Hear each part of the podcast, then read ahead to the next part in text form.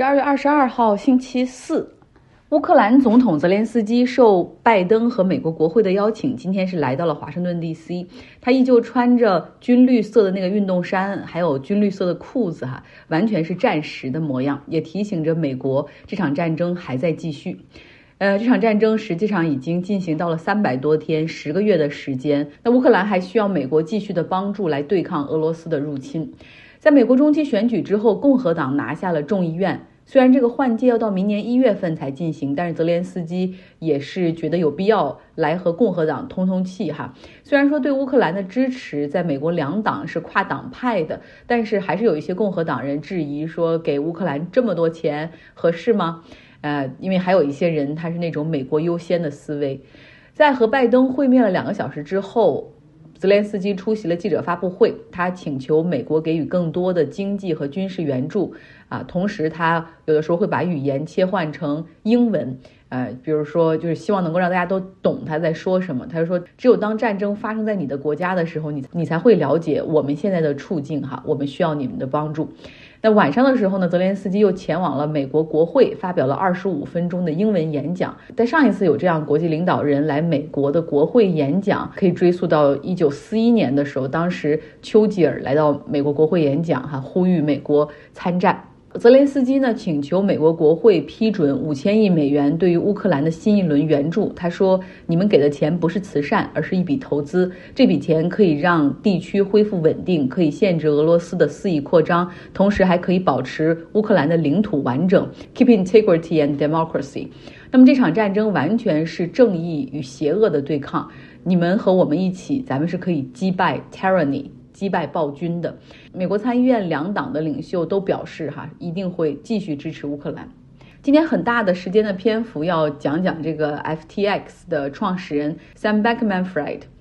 美国历史上最大的金融骗局 FTX 这个虚拟货币平台不是倒闭了吗？它的创始人 Sam Bankman-Fried 他在巴哈马不是被捕了吗？因为美国发了传票，巴哈马。啊，帮着去抓捕。这周呢，他是在巴哈马出庭哈，然后在法庭上陈述自己愿意接受美国的引渡，他将被运回到美国的纽约来接受庭审。他的律师呢，正在和美国这边的法院来商讨保释候审的一些条件，除了高额的保释金之外，可能还有很严格的这种要求，佩戴电子镣铐等等。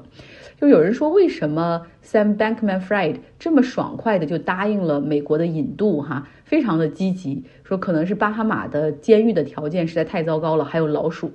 我之前说过，第一次知道 Sam Bankman-Fried，实际上是因为《纽约客》的一篇文章，他们讲的是一个哲学思想，或者叫哲学慈善思想，叫有效利他主义 （Effective Altruism）。Sam Bankman-Fried，他实际上就是践行者，也可以说是最富有的践行者。但是现在，因为他搞的这个金融骗局，哈，不论是有意还是无意，让有八十亿美元的一个损失，那让这个有效利他主义也遭到了更多人的质疑。所以今天我们就来说说这个有效利他主义，也叫做 E.A.，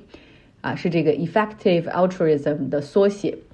英国呢有一个年轻的哲学家，他叫 William Mike Askill。他年轻的时候就和所有年轻人一样，哈，喜欢喝啤酒、胡闹。他在朋克乐队里面是做萨克斯风手。十八岁的时候，当时他在剑桥读本科，一次研讨会上，他看到了一篇文章，哈，叫《饥荒、富裕和道德》。里面主要讲的就是说，你花干洗衣服的钱，你省下来，很可能这笔钱在孟加拉投下去，就可以救一个孩子的生命。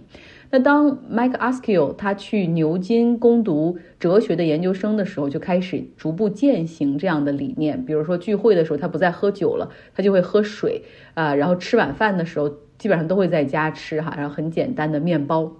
每年呢，会把自己的花销控制在两万六千英镑以内，剩下的钱全部捐出去。然后他开始建立并且积极推广这场有效利他主义的运动，就是说。你不要考虑说要去做慈善，或者是去 non-profit，你还是可以去金融行业、去科技行业工作，啊，这样你可以赚更多的钱，但是你省着花哈，大部分还是可以捐出去，然后来帮助发展中国家的人，因为在发展中国家，可能四千美元就可以挽救一个人的生命，甚至有一些钱投下去，那个作用比你想象的要更划算。比如说，你可能有二十五美元就可以帮助在一个贫困国家去帮助一个人去治疗失明的问题。那 Mike a s k i l 他和两个室友住在牛津南部的一个非常简单的一个房子里面，里面非常的简朴哈。他今年是三十五岁，其实已经是牛津大学的哲学副教授了。那他开始去唤醒大家的良知道德，然后于是和一些志同道合的人组织起来了一个比较松散的这种联盟。那最开始的发起人包括他在内还有二十二个人哈，他们还一起签订了一份契约。那除了唤醒大家对于慈善的感知之外，他们最重要的一点是要去寻找和定义，就是哪些慈善的机构更值得去捐钱。比如说，拯救人生命最有成本效益的方法，可能是像一些抗疟疾的基金会，大概捐这种蚊帐，就是你给他钱，让他去买蚊帐发下去，实际上就可以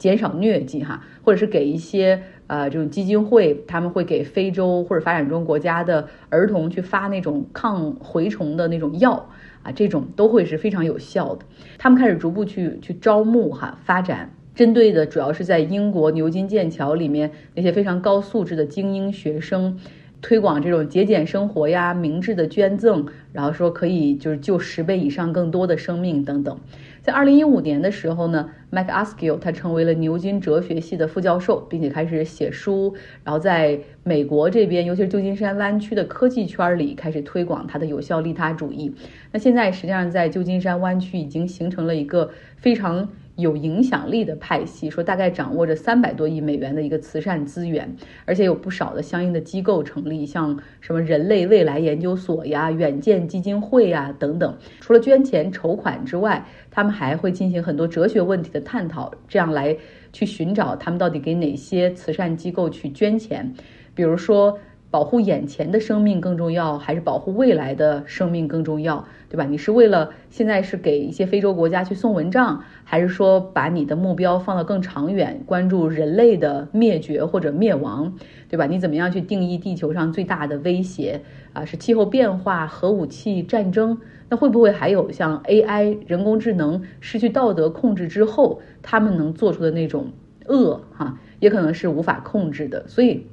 他们后来选择捐赠的有一些东西，你会觉得很超前，是我们现在至少近五十年需要考虑的吗？那在二零一二年的时候呢，Mike Askill 他在麻省理工进行演讲的时候，和在那儿读书的一个年轻人相识了。那个年轻人是 Sam b a c k m a n f r i e d 然后呢，他们一起共进午餐。这个 Sam b a c k m a n f r i e d 他的父母都是斯坦福大学的法学教授，所以他从小就被培养成一个。就是非常有社会责任感的人哈，然后总是会去考虑一些后果，就是后果论者。那后来大学的时候，他就为了让这个地球变得更美好，成为了一个素食主义。所以吃了这顿饭之后，很快哈，他就被这个 Mike Askill 给招募了。本科毕业之后，他一开始是在一个叫 Jane Street 的地方工作，他就捐出自己一半的薪水哈，然后捐给这个动物福利基金会等等，剩下的钱他还会再捐给这个。呃，有效利他主义这个运动在美国的一个发展，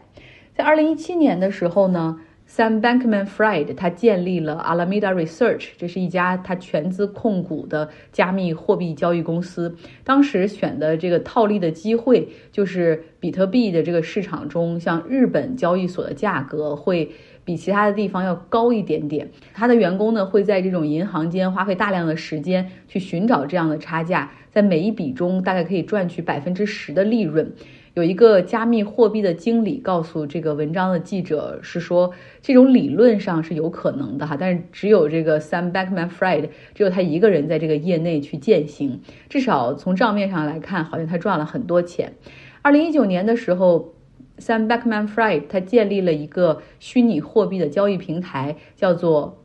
FTX。因为这个当时在美国虚拟货币的交易还不合法，所以他就把这个总部一开始设在香港，后来改到了巴哈马。Sam b a c k m a n f r i e d 在二十九岁的时候，他的个人资产大概就是两百六十亿美元，他也成为了好像美国财富排行榜上能够数得上的哈第二十五位富有的人。他本人呢，其实看起来是很节俭的一个人，经常就是穿的破衣烂衫哈，然后非常邋遢的形象。然后他就开着一个丰田的花冠汽车，很破。然后他很少离开办公室，他住的地方是和九个室友一起住。他大概每年会捐出几千万美元哈，然后还承诺说，如果有条件的话或者机会合适的话，他每年会捐出十亿美元。然后他的财富最后一定全部都会流向这种有有效利他主义。Sam b a c k m a n f r i e d 他的财富实际上让这个有效利他主义的可运行的资金增长了一倍之多。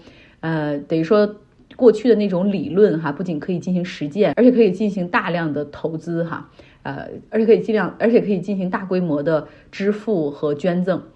那 Sam Bankman-Fried 同时还帮助他的这个 mentor，就他这个导师 Mike Askill 在牛津买了一栋庄园。他到底怎么浪费钱的哈？你你看，就是很人是很矛盾的。他可他可以好像很节省，但是动不动一下子买个庄园，大几千万就花出去了哈。像这个庄园是一四八零年建造的一个非常富丽堂皇的很大的一个庄园，呃，然后现在这个就被这个 Mac Askew 他们的这个有效利他主义作为牛津的总部。像有效利他主义这个网络里面也有人会开玩笑说，哎，当时花了那几千美元招募下来 Sam Bankman-Fried，真的是这个组织最精明的一项投资。给大家讲一讲这个哈，可能让我们从不同的维度去了解 Sam b a c k m a n f r i e d 同时也了解一下在美国呃和英国比较火的这个有效利他主义。好，今天的节目就是这样，希望你有一个愉快的周四啊，都要过节了，同事们都去休息了。尤其是欧洲的同事，你给谁发邮件，全部都是自动回复，说到一月二号才会再出现。所以我现在有好多工作就感觉无法进行下去，所以搞不好从明天开始我也要被休假。如果明天我不更新的话，请大家谅解哈，because it's holiday season。